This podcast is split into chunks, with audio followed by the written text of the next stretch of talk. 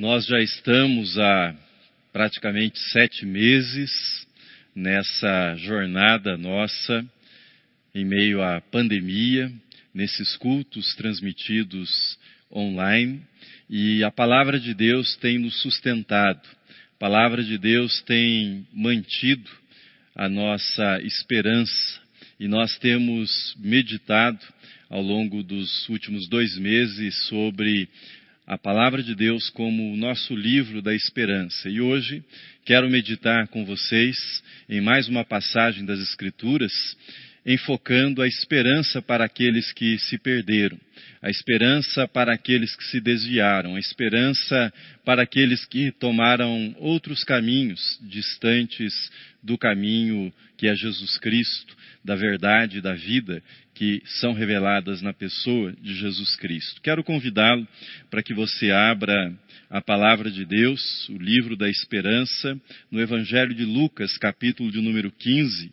Eu farei a leitura dos primeiros dois versículos e depois, a partir do versículo 11 até o versículo 32, Nesta vida você pode perder tudo que ama e todos que o amam. Esta frase foi dita pelo personagem principal do filme O Lutador, filme que foi vencedor do Oscar no ano de 2009, e a frase sai dos lábios do personagem principal, um lutador decadente na sua última luta. Nesta vida, você pode perder tudo que ama e todos que o amam. Que frase triste, que frase forte e que frase verdadeira. Nesta vida você pode perder tudo que ama e todos que o amam. É sobre isso que Jesus está falando nesta parábola que nós acabamos de ler sobre como nós podemos perder a nossa vida, como nós podemos jogar fora o privilégio de ter nascido neste mundo, o privilégio de ter experimentado a existência sobre a face da terra, como nós podemos desperdiçar esta oportunidade de viver, de existir neste mundo. Mas Jesus nos diz mais. Nós podemos experimentar perder tudo que amamos e todos que nos amam, partindo num itinerário, como foi o itinerário do pródigo, mas nós podemos também perder tudo que amamos e todos que nos amam, sendo o sujeito mais certinho, mais igrejeiro, permanecendo na casa do Pai, fazendo todas as coisas que, do ponto de vista externo, são as coisas corretas. Essa é a perspectiva do filho mais velho. Nós não vamos examiná-la, eu não vou me deter nessa perspectiva do filho mais velho, aquele que não saiu, mas que estava perdido dentro da casa, tão perdido quanto aquele que estava fora da casa. Nesta parábola contada por Jesus, há uma espécie de radiografia do coração humano. Há uma espécie de raio-x da alma humana, daquilo que está dentro de cada ser humano, dentro de cada pessoa. Trata-se de uma história sobre as nossas aspirações, sobre aquelas que são as nossas buscas mais profundas, os nossos anseios mais intensos nessa vida. E de como o Pai, como Deus, como Deus enxerga, como Ele vê, como Ele percebe e como Ele lida com as nossas trapalhadas, com as nossas confusões, com os nossos pecados, quando nós tomamos a direção para a realização, para a conquista desses anseios, desses desejos mais profundos que estão instalados no nosso coração, no coração de todos aqueles que existem nesse mundo. Mas nós estamos muito familiarizados com esta parábola. Nós estamos muito familiarizados com essa história que foi contada por Jesus e por isso é difícil para nós que vivemos na igreja, que nos acostumamos a ler e a ouvir essa parábola, é muito difícil perceber, entender o impacto que essa parábola teve nos ouvintes, naqueles que ouviram a história dita por Jesus. Foi pela primeira vez que a ouviram e o impacto que eles tiveram nessa primeira vez. Eu tenho lido tenho relido essa parábola ao longo dos anos, ao longo da minha vida, e cada vez que eu a leio, cada vez que releio essa história contada por Jesus, há um aspecto diferente nessa história que acaba se destacando, que acaba saltando à minha vista. Essa parábola, ela nos desafia sobre o modo como nós enxergamos, o modo como compreendemos a nossa vida, a nossa existência, a nossa passagem por esse mundo. Esta parábola, ela mexe, na verdade, ela chacoalha, sacode conceitos que nós temos já firmados, estabelecidos, conceitos de realização, de felicidade, de sucesso, de bem-estar. Essa parábola, ela vai além. Ela questiona o conceito que nós temos de Deus, a imagem que nós temos de Deus e do relacionamento que nós mantemos com Deus. Essa parábola toca exatamente nesse tipo de questão.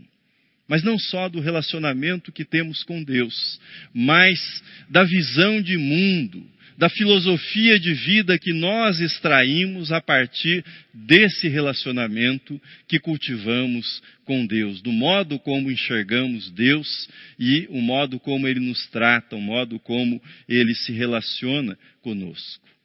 É nessa perspectiva que eu quero convidá-lo, nesta manhã, a olhar comigo o filho mais novo e o seu relacionamento com o Pai.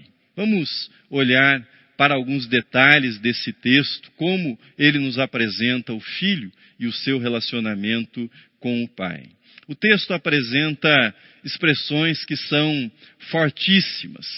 A primeira delas, o filho se dirige ao pai e lhe diz: Pai, dá-me a parte dos bens que me cabe. Essa é uma expressão muito forte. Mas há uma segunda expressão que se segue, ajuntando tudo o que era seu. Ajuntando tudo o que era seu. Nós temos aqui duas atitudes que são extremamente humanas. Atitudes de autonomia. Reivindicar. Ele reivindica aquilo que julga que é seu. E ao mesmo tempo ele faz um movimento de ajuntar aquilo que ele julga ter direito aquilo que ele julga que pode possuir, aquilo que ele julga que pode utilizar. Primeiro, ele reivindica aquilo que julga ser direito seu. Depois, ele ajunta, reúne os bens que são, na sua visão, fundamentais para a sua realização, para a sua felicidade. Trata-se da busca humana pela autodeterminação. É como se aquele moço estivesse com a sua atitude dizendo: Eu sou o dono da minha vida. Eu sou o dono do meu nariz. Eu sou o autor do meu destino. Eu sei o que eu preciso para a minha felicidade e eu irei atrás disso e irei atrás da minha felicidade nos termos que eu estabeleci para a minha felicidade. É como se ele dissesse para o Pai: Pai, essa é minha hora, esse é o meu tempo, essa é minha vez, daqui a pouco eu não poderei mais usufruir dessa felicidade, daqui a pouco o meu tempo terá passado, daqui a pouco eu estarei muito velho, a vida terá passado e eu não terei experimentado o melhor da vida. É agora, o momento é esse, o que eu preciso para ser feliz é dinheiro e liberdade. Dinheiro e estrada, dinheiro e autodeterminação. Há um segundo movimento. O segundo movimento da parábola nos apresenta o distanciamento. Depois de ter conseguido o que queria, depois de ter ajuntado aquilo que ele julgava ser seu, ele partiu para uma terra distante. Você já se perguntou por que ele precisava ir para uma terra distante? Por que ele quis ir nessa história contada por Jesus para uma terra distante? Será que ele não poderia ficar numa cidade qualquer, nos arredores, nas proximidades da propriedade do seu pai? Por que uma terra distante? Por que ir para longe? Ele queria distância do pai. Ele não queria a sombra do pai. Ele não queria a influência do pai, ele está convicto que ele sabe como viver a vida, ele está convicto do seu projeto de vida, da sua ideia de vida boa, de vida feliz, e essa vida boa e feliz é uma vida longe do pai, longe dos olhos do pai, longe da influência do pai, longe da voz do pai. E há um terceiro movimento. Primeiro, reivindicar e ajuntar. O segundo, distanciar-se, afastar-se do Pai. E o terceiro movimento é o mergulho. Aquele jovem mergulha na vida dissoluta, na vida desregrada, numa vida louca, numa vida sem referência, sem parâmetros. Com tudo que era seu, com as suas próprias ideias, longe da casa do Pai, distante do Pai, ele então finalmente põe em prática os seus sonhos de felicidade. Ele torra, torra, gasta tudo. Ele bebe até a última gota da felicidade que ele busca. Ele fica até as luzes se apagarem na festa e as portas se fecharem. Ele experimenta tudo que pode, tudo aquilo que é legal, tudo aquilo que lhe parece interessante aos seus olhos. Ele suga tudo que ele consegue das suas experiências. É mais ou menos como se ele espremesse, como se ele apertasse para extrair tudo que fosse possível daquela experiência, daquele momento, daquele mergulho que ele faz na sua busca de satisfação e de felicidade. Para depois, por fim, depois de ter mergulhado nessa experiência, depois de ter queimado tudo, começar a passar necessidade, sentir fome, sentir o estômago doer e buscar algum tipo de ajuda e não encontrar solidariedade alguma entre os moradores daquela terra. É interessante observar como esse movimento é um movimento rápido e descrito por Jesus de uma forma extraordinária do ponto de vista literário, pois o jovem vai de um extremo ao outro numa velocidade alucinante, dos planos de afastamento das atitudes tomadas, da busca pela autonomia, pela liberdade, do ajuntar tudo que era seu, do dissipar até um momento de penúria, de miséria. Ele vai numa velocidade alucinante, muito, muito rápido. E diz o texto que ele se torna um guardador de porcos. É o emprego que ele consegue. Guardador de porcos que Jesus está destacando com essa imagem não é a condição social daquele moço, não é a sua falência econômica, a sua penúria financeira, não é isso. É verdade.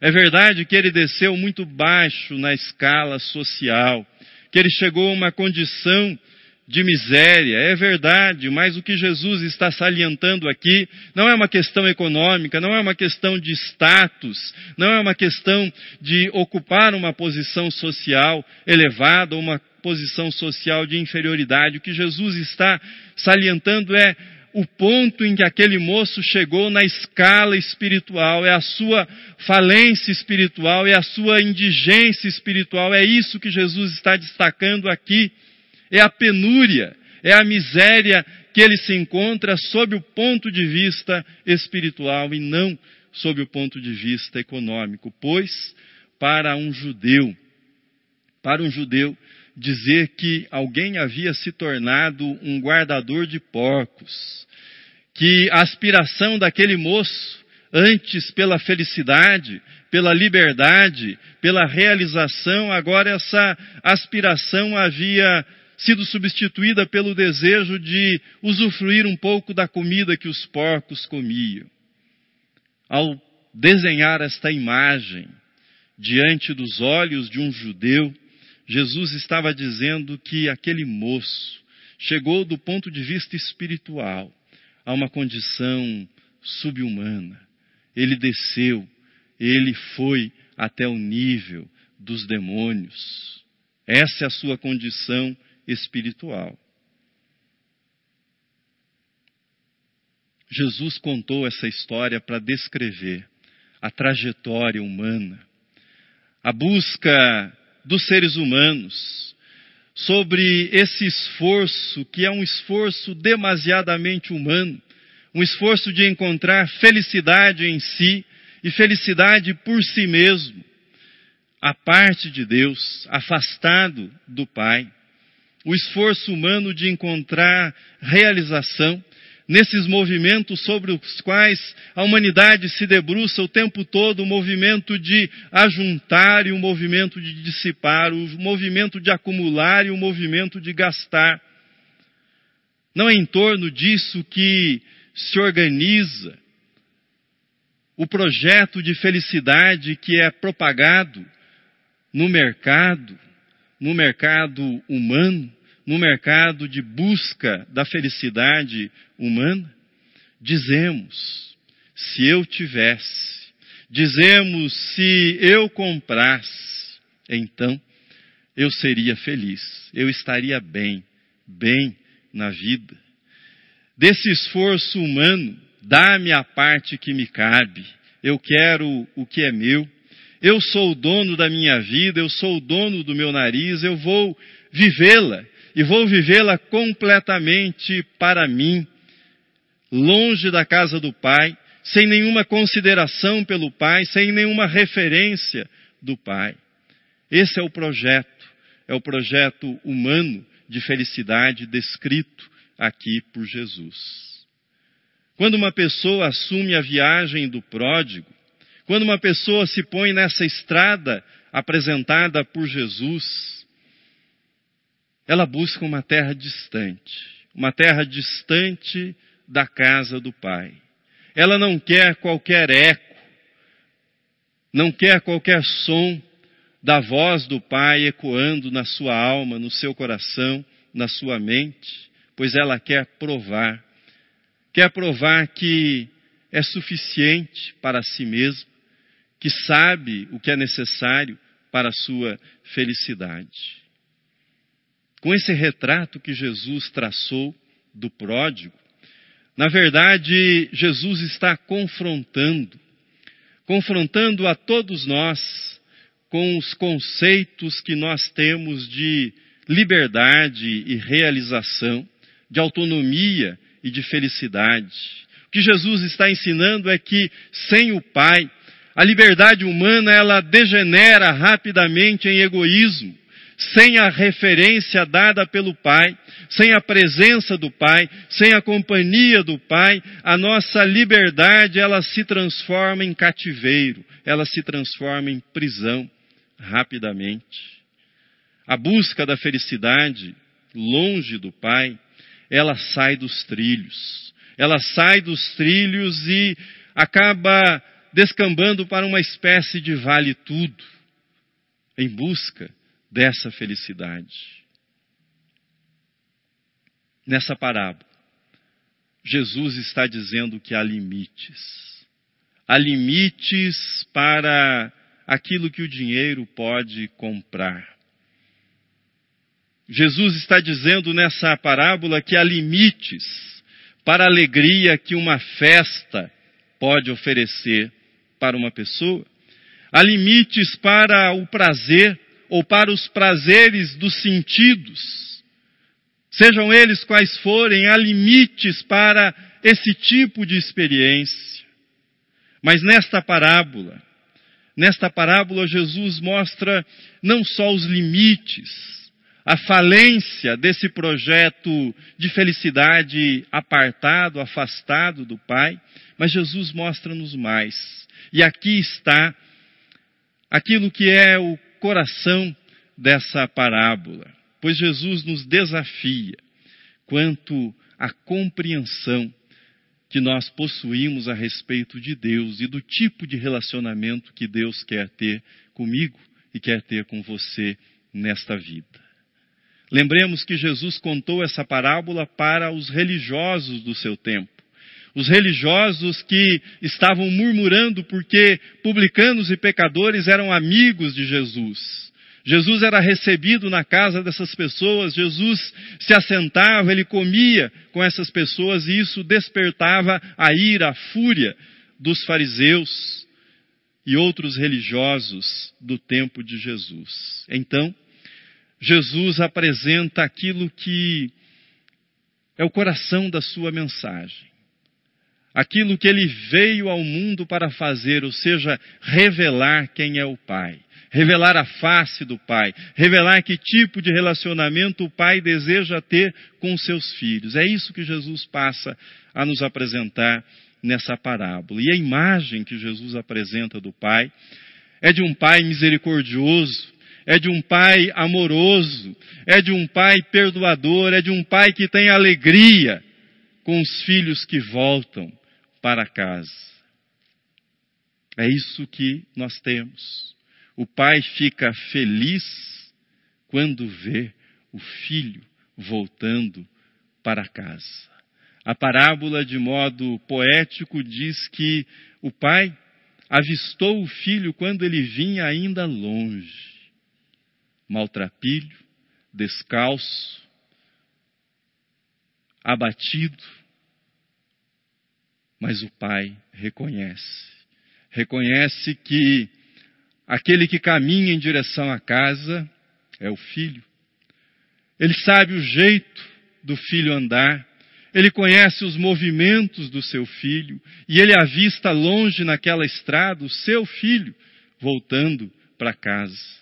O pai olha para aquele moço e ele não vê o desaforado, ele não vê o insolente que disse: Eu quero a minha herança, quero agora mesmo, dá-me a parte dos bens que me cabe.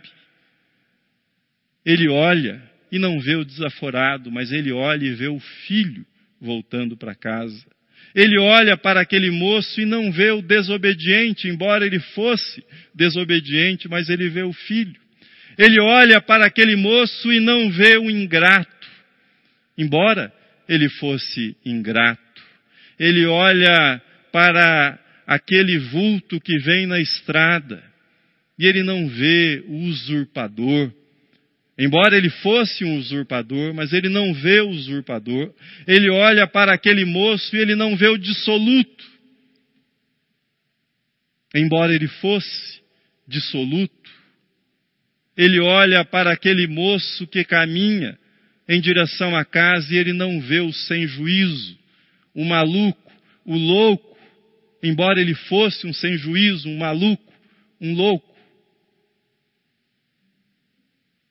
Quando ele olha, ele vê o filho, apenas o filho. E a única coisa que lhe interessa, que ele lembra e que ele julga importante naquele momento é que se trata do seu filho. E ele corre em direção ao filho, rompendo os protocolos que vigoravam no Oriente, que diziam que um homem de respeitabilidade não se punha a correr na frente dos outros.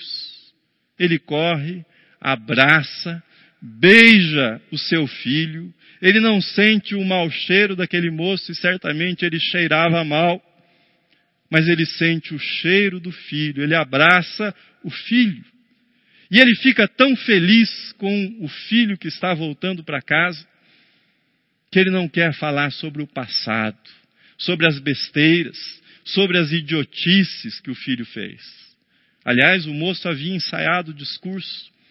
Estava tudo na sua cabeça. Pai, eu pequei contra o céu, contra ti, eu já não sou digno de ser chamado teu filho, me dá um emprego. Trate-me como um dos teus trabalhadores.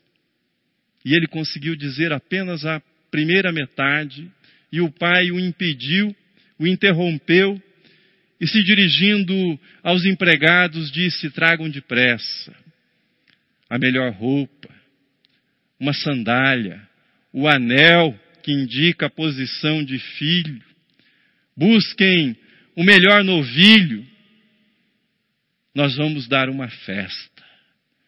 Hoje é dia de alegria. Esse filho, esse filho que estava morto, reviveu.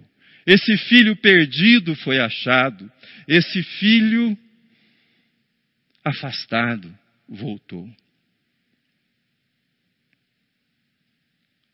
Eu não sei qual é a sua condição, mas se você estiver distante de Deus, estiver pensando, ou quem sabe, queira Deus que você tenha decidido voltar, é importante que você saiba que Deus não está interessado em falar sobre o passado, não.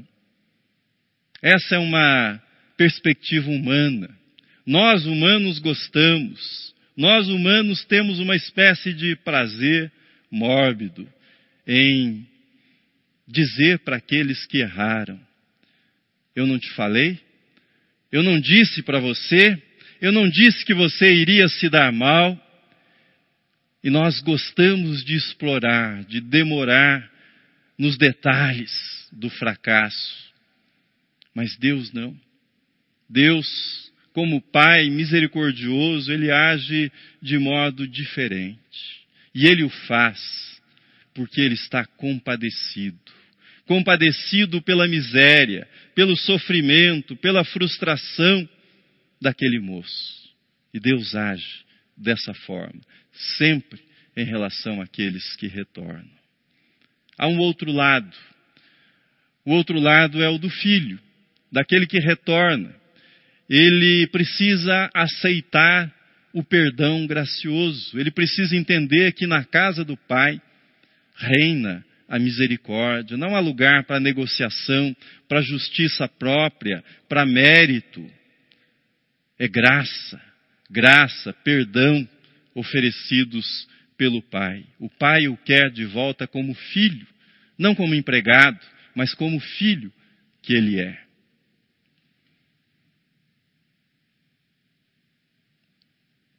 Nós passamos os últimos dois meses falando do livro da esperança. No coração da nossa esperança está a misericórdia de Deus. No coração da nossa esperança está a mensagem trazida por Jesus de um Deus perdoador, de um Deus amoroso, de um Deus que abraça aqueles que erram, de um Deus que oferece sempre a oportunidade de um novo começo, de uma nova jornada com Ele. Não sei. Não sei onde você está em relação ao seu itinerário espiritual. Não sei quão perto ou quão distante você está do Pai e da casa do Pai. Se você está dentro da casa, mas reivindicando todos os dias, dá-me a parte que me cabe eu quero o que é meu. Se você está naquele momento de lançar-se no mergulho, de consumir tudo que você possa para experimentar a felicidade, de curtir tudo aquilo que a vida possa lhe oferecer sem referências a Deus. Ou quem sabe, você esteja na fase em que a ficha caiu, que na parábola é representada pela expressão caindo em si. Momento em que o filho caiu em si e descobriu que o mundo passa, e passa rapidamente. Ou ainda, ou ainda, nós não trabalhamos, mas essa figura também está na parábola. Aquele que nunca saiu da casa do pai, mas vive murmurando. E como, como a gente que passa a vida inteira na igreja, servindo ao Senhor, mas sem alegria. Servindo ao Senhor, mas com o coração amargurado, com o coração destruído, com o coração azedo. Não sei qual é o seu lugar na geografia espiritual, em que ponto você se encontra. Somente você sabe disso. Somente você sabe o lugar onde você está. Mas eu sei, e essa é a razão dessa mensagem dessa manhã. Eu sei que há um pai que não se cansa de esperar por você. Eu sei que há um pai que não o quer na casa como empregado. Eu sei que é um pai que, mesmo que você tenha feito todas as tolices possíveis nessa vida, ele o quer de volta e não se cansa de esperar por você. Eu sei que há um pai que, quando você tomar o rumo da casa, quando você caminhar em direção à casa, ele vai correr na sua direção.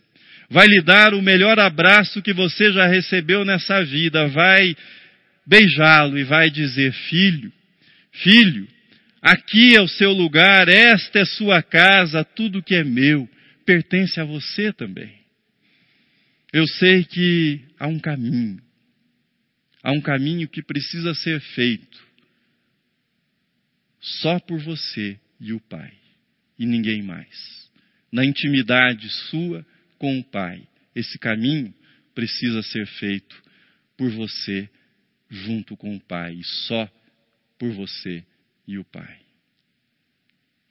O que Deus lhe diz hoje, que essa parábola, o que Jesus nos diz hoje, é: volte, volte, volte, volte hoje, volte agora, volte como você está, do jeito que você está, pois você tem um Pai, você tem uma casa para onde voltar. Por isso, volte.